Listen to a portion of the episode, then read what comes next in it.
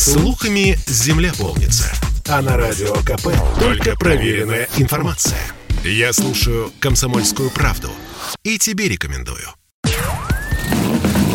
Под капотом. Лайфхаки от компании «Супротек».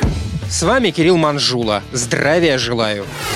Знаете, какой момент для автомобилиста самый неприятный зимним утром? Ну, кроме отказа машины заводиться. Правильно, это забраться в салон и ждать, пока он прогреется. Нам всегда хочется, чтобы в мороз внутри машина прогрелась как можно быстрее. Но, увы, некоторые владельцы своими же действиями наоборот замедляют этот процесс. На первом месте это долго греть машину на холостых оборотах. В этом совершенно нет смысла. Если на улице мороз, то некоторые Некоторые двигатели могут так и не прогреться до рабочей температуры. Речь о бензиновых двигателях с небольшим рабочим объемом и о дизелях. А если двигатель холодный, то и теплому воздуху для обогрева салона взяться неоткуда. С нагрузкой, то есть в движении, любой двигатель прогревается быстрее, однако нужно знать меру и не перегрузить. Ведь загустевшее от холода масло не способно обеспечить эффективную защиту деталей двигателя. Оптимальным можно считать недолгий прогрев на стоянке, а затем следует следует несколько минут ехать с минимальной нагрузкой, избегая интенсивных разгонов пробуксовки. Если у вас автомобиль с вариатором или автоматом, можно, зажав педаль тормоза, включить режим D и постоять какое-то время, не начиная движения. Это обеспечит дополнительную нагрузку на двигатель и ускорит его прогрев. Далее на очереди включенный вентилятор на максимуме. Порой мы слишком рано включаем обдув салона на полную, из-за этого двигатель прогревается дольше, ведь все свое тепло он сразу же отдает в салон. Лучше временно выключить обдув, либо на минимальной скорости пустить воздух на ветровое стекло. Некоторым автомобилям с энергоэффективными двигателями устанавливают систему электроподогрева воздуха, которая работает наподобие фена. В этом случае салон прогревается гораздо быстрее. А еще мы часто забываем использовать рециркуляцию воздуха. А между тем, если вместе с вентилятором включить и режим рециркуляции, то печки не придется нагревать новые и новые порции уличного холодного воздуха. В таком режиме процесс прогрева будет протекать куда эффективнее. Да, и не забудьте перед выездом на дорогу рециркуляцию выключить. Иначе дыхание водителя и пассажиров быстро повысит влажность в салоне, в результате чего могут запотеть стекла. На этом пока все. С вами был Кирилл Манжула. Слушайте рубрику «Под капотом» и программу «Мой автомобиль» в подкастах на нашем сайте и в мобильном приложении «Радио КП», а в эфире эфире с понедельника по четверг в 7 утра. И помните, мы не истина в последней инстанции, но направление указываем верное.